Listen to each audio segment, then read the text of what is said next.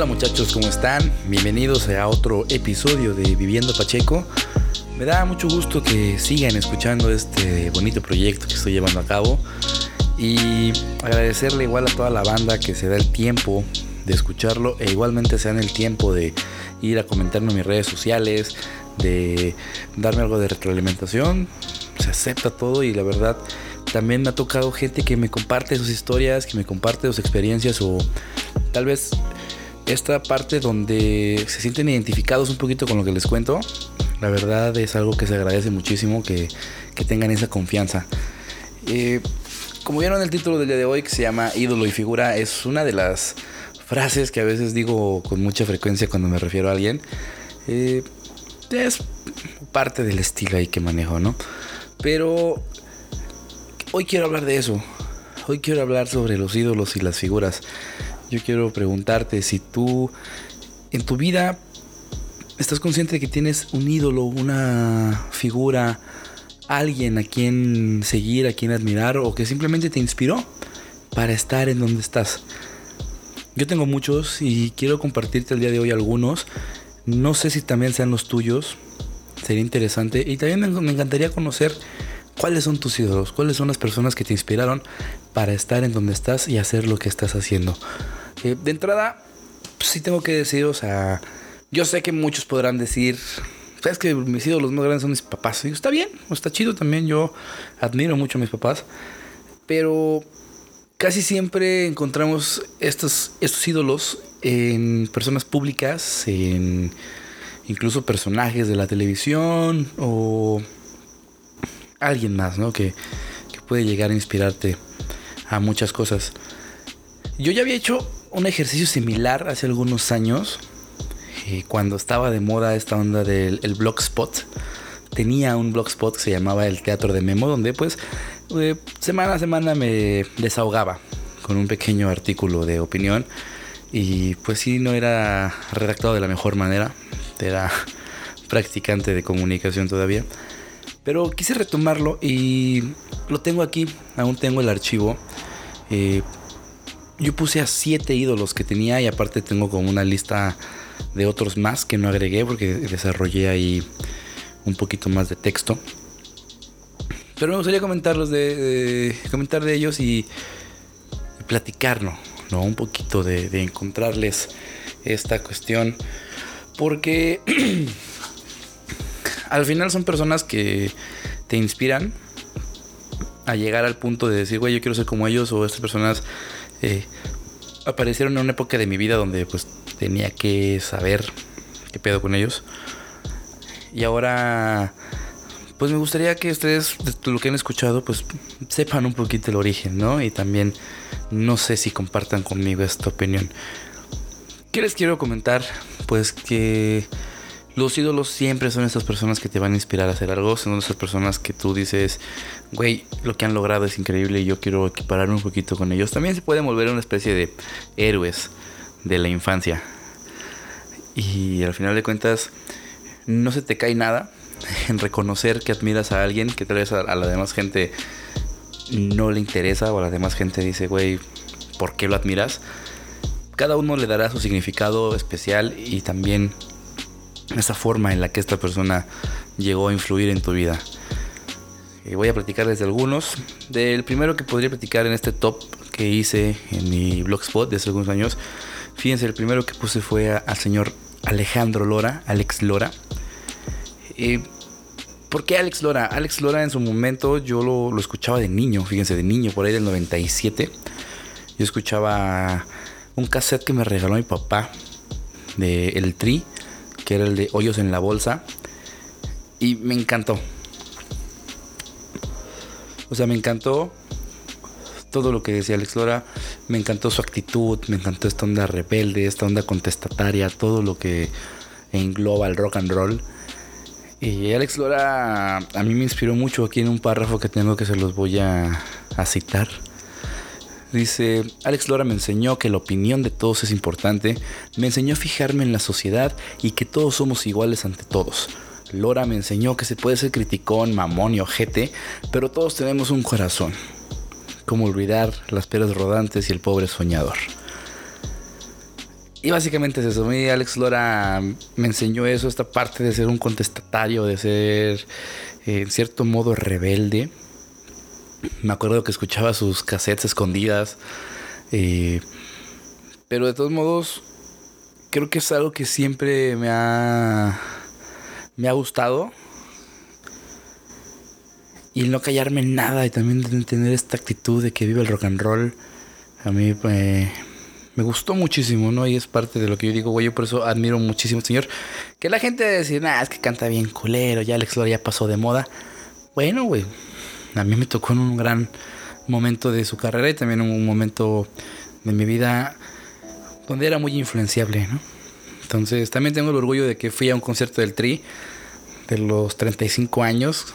Ahí estuve hasta adelante con mi playerota de, del Tri, la Virgen de Guadalupe, era, era genial ahí estar con Papá Lora. Entonces, pues Alex Lora yo podría considerarlo uno de los primeros ídolos que tuve en la infancia. El segundo que vengo aquí en el artículo, y ustedes veían la serie del principio del rap y han de pensar que voy a hablar de Will Smith, pero no, no, no. no voy a hablar de Will Smith, voy a tener una carraspera horrible. Eh, voy a hablar de Carlton Banks, señor Alfonso Ribeiro a mí me hacía muy divertido Carlton. Carlton era muy divertido, Carlton era genial, eh, tenía toda la actitud, o sea, Carlton siempre vivía bajo la sombra de su primo Will, pero eso no impedía que él fuera una chingonada de persona. O sea, Carlton tenía una educación muy recta, en algún modo, pero pues siempre tenía un potencial escondido. ¿no? O sea, Carlton bailaba increíble, era muy gracioso. Y esta parte del potencial escondido está muy chido porque a veces te educan de una manera donde reprimes alguna de tus habilidades o alguno de tus gustos o incluso alguno de tus talentos. Pero cuando encuentras el momento en los, en los cuales puedes explotarlos, es mágico, ¿no? Se vuelve impresionante. Entonces, eh, Carlton Banks, un personaje de caricaturas también. No, bueno, caricaturas hoy, no, era un personaje de una serie. caricaturas. Y otro personaje que también tenía una caricatura, pero igualmente lo conocí más en películas, que después se volvió uno de mis grandes ídolos e inspiración, eh, fue Jim Carrey. Jim Carrey en su personaje de Ace Ventura, que también estoy consciente que no a muchos les gustó. Pero Ace Ventura era un detective de mascotas loquísimo. Era un güey que vivía su vida como mejor le parecía, tenía un desmadre. Y Ace Ventura tenía grandes, grandes chistes que luego, bueno, yo al pasar del tiempo descubrí a Jim Carrey como un actor muy completo, como un comediante increíble. Eh, si han visto sus especiales de comedia, eh, Jim Carrey para mí, que ahorita ya está como súper loco y esta onda Illuminati que tiene ahí en la cabeza. Pero eh, Jim Carrey me, me inspiró en cierto modo también la parte de la comedia. Me gusta mucho su comedia, me gusta mucho la manera en cómo usa sus expresiones faciales para comunicar cosas. Soy muy fan. Eh, les voy a recomendar, si tienen la oportunidad de ver eh, películas de Jim Carrey, vean Man in the Moon. Es una gran película. Jim Carrey personifica a Andy Kaufman, que también es un gran comediante. no podría ponerlo como dentro de mis ídolos porque yo conocí a Andy Kaufman hasta que vi la película con Jim Carrey. Y todo lo que hace o lo que vivió Jim Carrey con este personaje es totalmente increíble. Es algo loquísimo que deberían ver. Creo que es una película de mucha enseñanza y es una película que les podría ayudar a los que se quieren dedicar a la comedia o a los que simplemente quieren conocer una historia de vida eh, real, una historia de, triunfo y fracaso que al final de cuentas siempre se escondía tras esta careta de comediante. Era, era genial esa parte. Entonces, bueno, yo, Jim Carrey, toda mi, mi admiración para el buen Jim Carrey. Súper rápido, así otro de los ídolos que considero también y que tengo en este top que escribí hace unos años. Eh, Scottie Pippen. Fíjense, de los toros de Chicago, a mí me gusta mucho el básquetbol, me gusta mucho la NBA. Tengo esta situación de que rara vez encuentro personas con las que pueda platicar de la NBA, más en la cuestión noventera, porque no es como el deporte tan popular en México, y es muy de nicho y a veces se, complica, ¿no? Hay como platicar con la banda de NBA.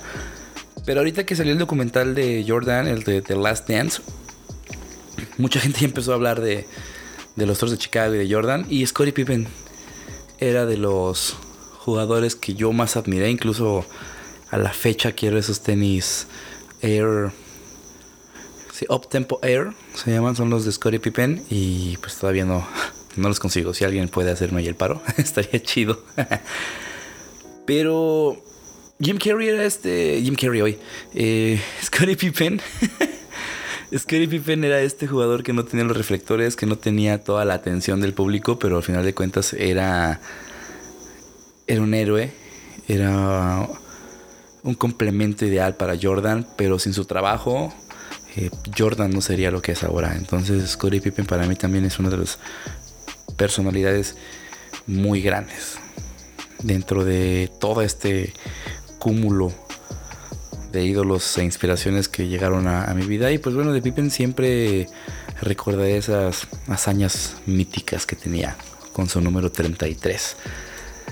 Eh, en el top 3, eh, por más extraño e idiota que parezca, otro de mis ídolos era Tommy Oliver. Tommy Oliver, el Green Ranger, que después pasó a ser el White Ranger. Así es, yo soy un fan empedernido de los Power Rangers. Y era era genial porque dentro de una historia no tan lineal, digamos, o no pues, convencional, eh, sí enseñaban algo. O sea, los Power Rangers sí enseñaban algo de algún modo. Y era divertido porque veías las batallas, veías los swords, veías ahí todos los, los poderes, las armas. Pero siempre veías que Tommy empezó siendo el, malo. Después se vuelve parte del equipo, termina siendo el líder y luego termina siendo el Power Ranger legendario. Eh, el Green Ranger siempre me dio esta idea de que a veces puede ser el malo de la película, pero siempre podrás reivindicarte, volver a ser una buena persona, ser mejor e ir mejorando poco a poco. Entonces, eh, Tommy Oliver, el White Ranger o el Green Ranger, también es una gran, gran influencia para mí. Porque pues pasó por muchos, muchos obstáculos para estar donde está. Y ese personaje, pues sí, se ganó el respeto de toda una generación. Que a la fecha, pues bueno, sigue siendo reconocido Tommy Oliver como el Green Ranger. Número 2, todos saben este gusto que tengo por la lucha libre, Octagón. Eh, con Octagón pasó algo muy divertido. Eh, yo empecé a ver la lucha libre a los 3 años de edad y fue por un accidente. O sea, a mis papás se les ocurrió dejarme frente al televisor durante dos horas sin supervisión mientras pasaban la lucha libre. Entonces esa, vez recuerdo que estaba en la lucha estelar Octagón con AAA y pues bueno, ahí estaba Octagón y yo lo veía y me impresionó. Después tuve la oportunidad de asistir a mi primera función de lucha libre, yo tenía alrededor de 5 años. Vino Octagón, me saqué una foto con él, me cargó Octagón y se volvió mi héroe de carne y hueso. Actualmente, eh, como persona, podemos decir que, bueno, Octagón tal vez no es el mejor ejemplo pero en su cuestión lucha libre, la cuestión personaje, todo lo que vendían también en sus películas, pues era, era el héroe, era el ídolo de los niños. Entonces yo nunca dejé de, apoyar a Octagón. Incluso una vez tuve una oportunidad de conocerlo. Eh, me llevaron a la Arena López Mateos a México a fotografiar una función de lucha libre. Eh, le agradezco mucho a, a, Vaquero de Texas, que fue el que me llevó, que le mando un abrazo hasta el cielo hasta allá que está descansando mi, vaquero. Eh, me llevó la lucha estelar, iba Octagón, Máscara Sagrada y Atlantis en contra de Canek, Pirata Morgan y Fuerza Guerrera. O sea, iba a poder ver ese duelo de Fuerza Guerrera y Octagón en vivo. Eh, saqué fotografías de las cuales me enorgullezco mucho. Y al final me saqué una foto con él, lo saludé, estuvo muy chido, fue muy amable. Y en ese lapso del final de la función, este vaquero de Texas me dice, oye, ¿quieres pasar a vestidores con nosotros? Ahí está Octagón, igual puedes platicar con él, ya está sin máscara. Y yo le dije, híjole, no, mano. La neta, no, no, no me rompas la ilusión de, saber quién es Octagón. Prefiero conocer eh, al personaje que a la persona. Es como si te dijeran, ¿quieres conocer a Bruno Díaz en lugar de Batman? Ah, mejor, mejor si conozco a Batman. Pero también es un héroe ahí de, la infancia. No sé ustedes si tuvieran sido un héroe de, carne y hueso. Yo sí lo tuve y a Octagón lo pude ver varias veces. Y en mi top número uno tengo un empate. Donde son dos personas que influyeron total y completamente en, ¿qué podría decir? Más del 50% de lo que soy ahorita en medios de comunicación. Porque gracias a ellos me decidí estudiar comunicación, decidí entrar a comunicación. Quise ser conductor de televisión, quise ser locutor de radio y son personas a las que admiro muchísimo. Se los voy a leer. Número uno. Mi maestro, mi sensei, mi inspiración. Debo confesarlo, si soy comunicólogo es por la influencia que estuvo este señor en mi vida. De nueva cuenta, un accidente televisivo me llevó a conocer a esta eminencia de la televisión mexicana. Dejarme frente al televisor durante el programa de Paco Stanley, mientras mi mamá hacía la limpieza, fue lo mejor que me pudo haber pasado. Todos los niños a la pequeña edad de dos años, cuando empiezan a hablar un poco más fluido, tienen alguna frase o chascarrillo que siempre repiten causando risa de sus familiares. ¿Saben cuál era mi frase? Yo decía, ándale, como el nombre del primer programa de Paco Stanley en la televisión. Poco después, cuando fui más perceptivo, vi a Paco Stanley en el programa de Pácatelas por ahí del 95, donde bailaba el gallinazo y yo estaba muy contento. Mientras Paco Stanley pasaba de Televisa a TV Azteca, yo nunca perdía la pista. Lo primero que hacía cuando llegaba de la escuela era sintonizar al buen Pacorro, el más cotorro, donde una, una tras otra vez no dejaba de divertirme e inspirarme. Me encantaba escucharlo declamar poemas. Tal vez por eso en algunos concursos de la primaria hice oratoria. Y siempre quise declamar como el buen Paco. Fue en el 99 de una manera muy absurda que me enteré del asesinato de mi ídolo. Un buen día salgo de clases y un buen amigo me dice, Memo, vámonos al DF a matar a loco Stanley. Yo, incrédulo, pensando que era una broma, seguí con el juego. Llegando a mi casa, yo iba convencido en ver el programa que siempre veía. ¿Cuál fue mi sorpresa al verlo interrumpido con una transmisión de noticiero donde estaban anunciando el asesinato de Paco Stanley? ¿Cómo es que un niño de 10 años reacciona a eso? Mataron a su ídolo. Yo no podía creerlo y mucho menos escucharlo. Y mucho menos creer que habían culpado a Mario Besares, a Mayito, de su asesinato. Fue hasta después de su muerte que me di cuenta de cuán importante para mí era el señor Paco Stanley. Después para mí la televisión no tenía ningún sentido me quedé con muchas ganas de ver a Paco Stanley en vivo, me quedé con muchas ganas de verlo actuar como Don Juan Tenorio en el Tenorio Cómico.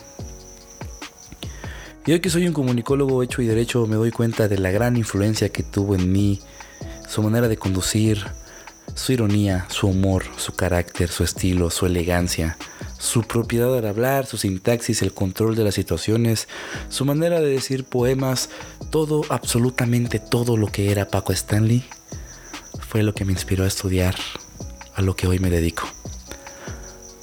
Tal vez yo no logre ser como él ni pretendo serlo, pero por algo es mi mayor héroe de la infancia.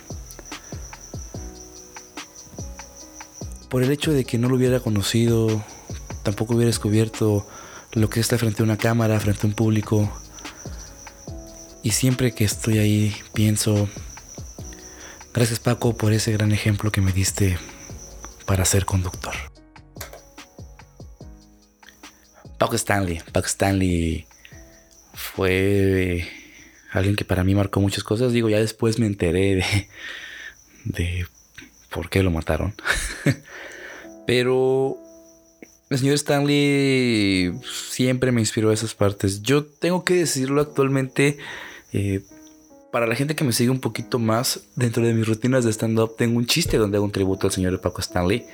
Eh, hace poco me invitaban a un programa de Trova donde igual me aventé una especie de conducción muy inspirada a lo Paco Stanley, aventé algunos de sus chistes y no es el que, ay, estás copiando del material, no, es a mera, pues a, mera hazaña de un tributo, no a, hacer un tributo a Paco Stanley, a que no se olvide, aunque sí, tal vez tuvo una vida muy turbia, pero pues la gente que lo admiró y lo apreció eh, sigue buscando esta onda de hacerle un tributo. Yo no lo niego que me gustaría algún día hacer un, un programa estilo Pácatelas o algo así como decía allí bien.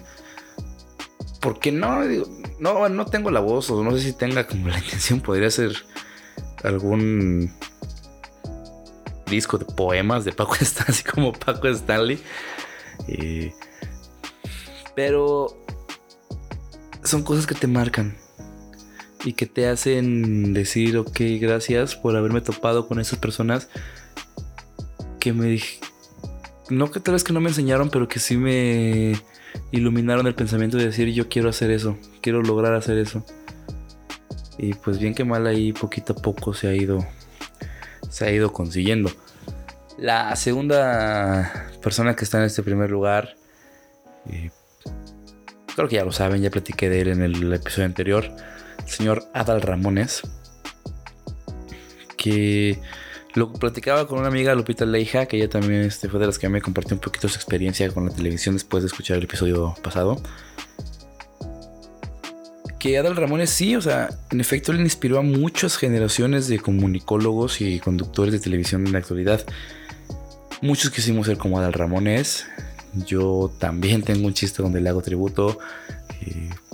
tengo muchas gorras parecidas a las de Adal.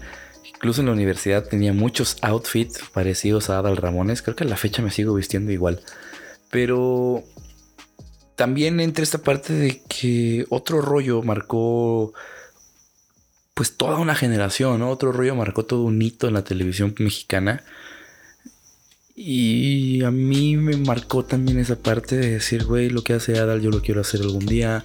Tal vez no, no como él, pero es muy inspirador. Cuando yo me enteré que él también este, pues fue de los pioneros en el stand-up en México, fue de, güey, o sea, es aquí, es aquí, es aquí. ¿Y por qué les hablo de los ídolos? ¿Por qué les hablo de estas personas que, que inspiraron?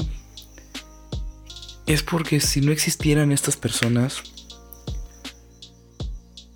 nadie a veces se daría cuenta de lo que quisiera hacer en su vida. Es extraño que a veces tengas que reflejarte en alguien más para saber qué es lo que quieres para ti. Pero así pasa, o sea, es la cuestión de la empatía o la cuestión del saber que alguien ya hizo algo que tú podrías hacer o que también quieres hacer. ¿Y por qué me parece muy importante esto de recordarlos y esto de mencionarlos y darles un lugar eh, tan importante en mi, en mi corazón o en mi vida? Es porque a mí me gustaría llegar a ese punto, a mí me gustaría llegar a ese, a ese momento en el que alguien diga,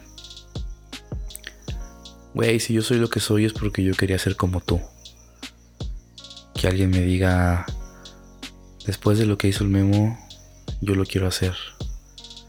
Que alguien me diga, tú me inspiraste a conseguir algo. Y eso para mí sería invaluable porque lograría algo por lo que he luchado muchos años y por lo que lucharía muchos años más. La trascendencia. Muchas personas eh, podemos pasar desapercibidas por esta vida, pero hay personas que dejamos huella. Y cuando esa huella se va dando y se va preservando de generación en generación, es, es increíble porque citando alguna reflexión que tengo en una conferencia, yo les diría, pues bueno, ¿sabían que las personas mueren dos veces? La primera vez es cuando dejan este mundo físico y este mundo terrenal. Y la segunda vez es la última vez que dicen tu nombre. Ahí es cuando realmente desapareces y ya no trasciendes. Que eso me dio a mí un chingadazo emocional muy fuerte cuando vi la película de Coco. Porque cuando va a esta escena donde le dicen, amigo, te empiezan a olvidar. Y, la calaverita está desapareciendo. Y es como de no mames. no. No hagan eso. A veces no, no soporto ver la película de Coco yo solo. Pero es que es cierto. Eh, el día de hoy lo puedo, lo puedo ver, o sea, Pedro Infante tiene madrazo de años muerto y lo seguimos recordando y sigue siendo un referente de la cultura mexicana y sigue siendo una persona que inspira a muchos. Eh, han hecho películas después de su muerte, ¿no? La más reciente, una de Marcha Parro, que pues, está me. Pero sí hay varios, el mismo Juan Gabriel ahorita está más vigente que nunca. Michael Jackson, Freddie Mercury. Que bueno, sería absurdo como compararse con ese tipo de figuras o con ese tipo de, personajes que son más internacionales. Pero pues cada quien lo refleja a su, a su forma. O sea, yo tengo de estos ídolos, tengo por ejemplo a Paco que ya tiene 30 años de muerto. Tengo también a, Adal, que aún no fallece, pero pues bueno, es una persona que sigue inspirando generaciones. Pero ese sentido de trascendencia a mí me gustaría encontrarlo. Eh, también está esta parte que dices, pues ¿para qué? ¿Por qué te interesaría que personas que no conoces te recuerden? Mejor que te recuerde tu familia y que tu familia sea la que te atesore. Sí, eso va a pasar y eso está increíble. Pero pues podríamos empezar desde casa.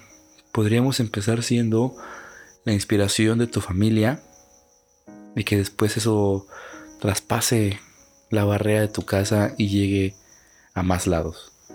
No lo sé, cada quien tiene su manera de ver el mundo.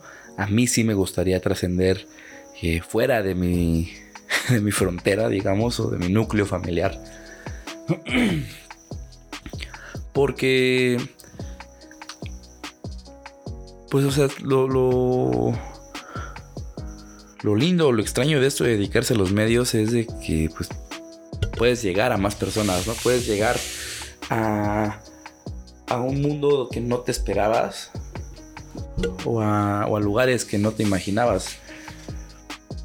Yo podría decir, o sea, si, yo llegara a faltar y mi familia continúa, pues sí me gustaría que dijeran, bueno, pues a mí me inspiró el memo para hacer esto, o es una persona que admiro. Pues me gustaría también eso por fuera. Eh, si hay algo que, que me gusta reconocer es que hay que tener esta humildad para reconocer cuando hay personas que son más chingonas que tú. Y que si no hubieras conocido a esas personas tan chingonas, no tuvieras esa inspiración. Y también para eso está la otra parte, el tú ser un modelo de inspiración para alguien, el que hagas tan bien las cosas y las hagas con tanto cariño, con tanta pasión, con tanto amor, que eso se le refleje a otras personas y, y lo hagan, ¿no? Y, te, te vean como un ídolo y te vean como un referente. No necesariamente es que seas famoso o que tengas los miles y miles y miles de seguidores. No, no, no. Puedes hacerlo desde tu trinchera, pero recuerda, allá afuera puede haber alguna persona que te admire, por más insignificante que te sientas, allá afuera puede haber alguien que te admire. Y esa persona que te admira está esperando lo mejor de ti a la primera persona que tienes que dar lo mejor de ti es a ti mismo. Y ya vendrá alguien que también lo tome y que también se inspire contigo. yo no sé si sea el mejor ejemplo de muchas cosas, si sea alguien digno de quien seguir o de quien admirar. Eh, voy a citar una frase que dijeron en Argentina refiriéndose a, Diego Maradona y a el Che Guevara, que decía un ejemplo malo bueno, pero un ejemplo al fin. La pregunta es, ¿tú qué ejemplo quieres ser? ¿Quieres ser un ejemplo de lo que hay que hacer o un ejemplo de lo que no hay que hacer? Tal vez yo tenga muchos ejemplos de cosas que no hay que hacer. Pero bueno, al final de cuentas ayuda a las personas a no equivocarse tanto como se ha equivocado uno. Hace algunos años estábamos trabajando para la instancia municipal de la juventud, nos llevaban a dar eh, pláticas y conferencias a preparatorias de municipio. Y yo no sabía qué impacto estábamos teniendo, no tenía idea de qué podíamos llegar a hacer ahí. Hasta que me llegó un mensaje a mi página de un chavito de una secundaria. Ya iba para la prepa. El chavito me escribió y me dijo, oye Memo, no manches, está bien chido tu material, eres a toda madre, la neta, quisiera ser como tú. Y para mí fue un güey. De los pinches 10.000 niños que vimos y que les dimos una plática con uno al que le llegué, con uno al que se inspiró en mí, yo ya me di por bien servido. Me pasó igual en las luchas, en el sabor del ring. Eh, me mandaron un mensaje diciéndome que iban a empezar una paginita también de luchas, iban a empezar a hacer coberturas de lucha libre porque se inspiraron en mí porque vieron mi trabajo, porque vieron desde dónde empecé y, eso los motivó a también empezar a hacer su página de lucha libre. Yo he dicho, wow, o sea, es hasta ese momento en el que te das cuenta qué impacto tienes en la gente y en la sociedad. Que lograste que alguien se animara a hacer algo que tal vez siempre quise hacer, pero nunca encontró una inspiración para lograrlo. Y eso lo llevo a un punto muy pequeño. A veces digo, güey, pues me gustaría hacerlo ahora a niveles más grandes. Como me pasó a mí, yo pues, admiro a personas de niveles más, más grandes. Pero todo su tiempo, todo su tiempo, chavos. Un ídolo no se hace de la noche a la mañana. Un ídolo se trabaja, se forja y se va llevando poquito a poco. Y pues bueno, la intención ahora es siempre tener en claro que todo lo que hagamos nosotros, todo lo que busquemos lograr, todo lo que consigamos, alguien nos lo está viendo para afuera. Y lo pueden estar viendo para bien o para mal. Lo pueden estar viendo para criticarte, para hacerte menos, para lanzarte hasta en directas de decirte cosas y tú, güey, yo estoy en otra etapa de mi vida pero también puede haber personas que lo estén viendo para bien. Que te estén siguiendo para inspirarse y ver lo que tú has hecho para ellos también encontrar la manera de llegar a esa meta o ese sueño que tienen. Yo te invito a que todo lo que hagas, lo hagas con amor, lo hagas con cariño, con todas las ganas del mundo, porque no sabes si el día de mañana tú puedes ser el ídolo de alguien. Y qué bonito se va a sentir que cuando alguien te vea te diga, ¿qué pasó, ídolo y figura? ¿Cómo estás? Es el tema del día de hoy muchachos, eh, espero les haya gustado, espero hayan tenido ahí algún recuerdo, alguna referencia de sus ídolos de la infancia que los marcaron para ahora ser o estar donde están. Eh, me gustaría mucho saber cuáles son sus ídolos. Me gustaría saber cuál es tu ídolo de la infancia o cuáles podrían ser. No importa si es un personaje, si es un actor, un artista, cantante, puede ser hasta el señor ahí de la esquina, pero sería lindo saber a quiénes admiran ustedes y quiénes los inspiraron a estar donde están ahora y hacer a lo que se dedican ahora. Yo hablé personas de los medios porque eso es lo que me dedico y fueron los que me inspiraron, pero igual me gustaría saber la inspiración de alguien que es doctor o de alguien que es eh, abogado o de alguien que es este, algún administrador. Cualquier oficio, ¿no? Cualquier cosa. Este, cosas de músicos. Creo que en músicos hay más tengan como mucha inspiración o muchas, eh, digamos, tendencias, ¿no? Actualmente a mí de la comedia, de, lo que me dedico del stand-up comedy, podría decir que me inspiraron varios, digo, empezando desde la comedia clásica con Polo Polo, eh, Jaime Rubiel, es el mismo Carlos Eduardo Rico, o sea, Memo Ríos, toda la banda de antes. Ya en la de stand-up, bueno, empezamos con Nadal. Y ya cuando, en el, cuando empecé a conocer bandas en el gremio, eh, sí soy. Soy súper fan from Hell de Franevia, de Tío Robert, de Talavera, que fue de los primeros que yo vi. Eh, Freddy el Regio, que también, aparte de una gran inspiración, fue una persona que me ayudó muchísimo cuando empecé con esto de la comedia, digo, y con sus, con sus chistecillos y cosas que pasaron, pero eh, con mucho respeto y cariño. Y después ahí fui conociendo más personas. Pero sí, hay, veces a los que sí les faneo mucho. Por ejemplo, hace, hace poco eh, le faneé así increíble a Diego Sanasi, que también es de los güeyes que sigo desde antes y, me gusta mucho su material y su estilo. Y cuando tuve la oportunidad de abrirle un show, eh, sí, yo era un fan ahí, bien fangirl en ese aspecto. Pero pues igual no, pues no se me cae nada, güey, en reconocer y decirle, güey, yo soy tu fan, o sea, yo te admiro y hoy que estamos tal vez no en el mismo nivel, pero sí en el mismo gremio, pues no me pesa decirte que soy tu fan, güey. O sea, también hay que quitarse un poquito ese ego, chavos. Vamos a reconocer a la banda. No se les cae nada, te los aseguro. Se lo dio, se lo dije a Sanasi, se lo llegué a decir en su tiempo al tío Robert, se lo llegué a decir a Franevia, se lo llegué a decir también a al mismo Chaparro Salazar, o sea, toda esa banda que, que yo veía al Diablito también, se lo dije. Que luego, pinche Diablito. Ahí me hizo una muy buena broma. Un muy buen chiste que me hizo ahí en, en Se Gusta Comediante. Pero. A final de cuentas. Si tienen la oportunidad de algún día conocer a sus ídolos, neta disfrútenlo.